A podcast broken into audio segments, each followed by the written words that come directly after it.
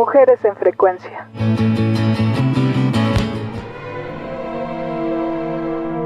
Nos quieren como musas porque nos temen como artistas. Puede ser que en esa frase se resuma el porqué de la ausencia de las compositoras en la historia de la música. En la Edad Media, los trovadores convertían a las mujeres en objetos de su amor para escribirles canciones y declarar sus sentimientos.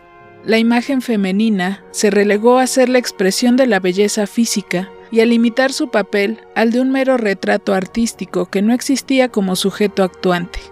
Además, las mujeres nos hemos visto limitadas socialmente por los roles tradicionales impuestos, en los cuales se ve como imposible compaginar el papel de música, madre y esposa.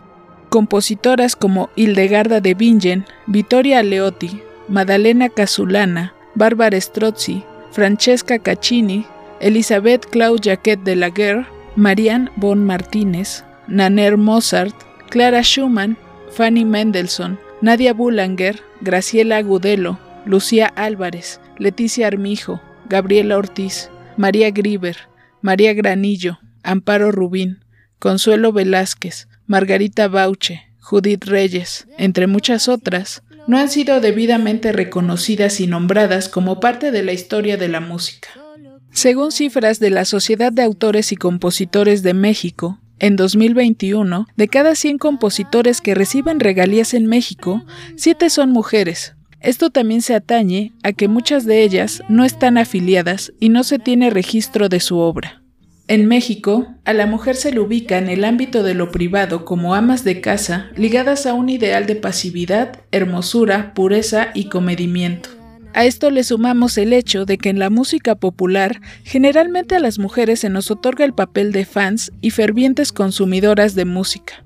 La periodista Julia Palacios explica que, por ejemplo, el rock and roll nació agresivo, sexual y masculino. Definió su género, nombró a su rey y nos mantuvo a las mujeres al margen. Actualmente se han realizado varias iniciativas para visibilizar el trabajo de las mujeres como compositoras, intérpretes, instrumentistas, managers, periodistas, ingenieras de audio, productoras, etc.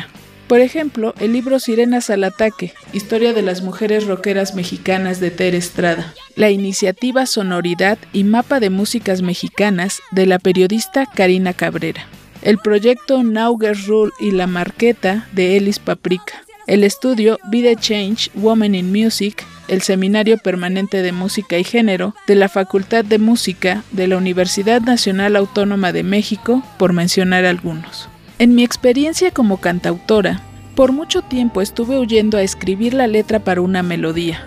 Después de meditarlo mucho y de escuchar a otras personas pensé, el espíritu de la música es compartir y compartirte a los demás. Cantar es crear universos con la palabra y nombrar lo que no debe ser olvidado. La música nos puede recordar nuestros orígenes, aquellos que nos dan sentido y pertenencia. Esos lugares a donde uno puede regresar una y otra vez en cada ocasión que el rumbo esté perdido. La música grita cuando callar ya no es opción, cuando el dolor te arrebata todo, excepto la rabia. La música pertenece a cualquiera que desee tomarla mujeres en frecuencia en ruido de fondo.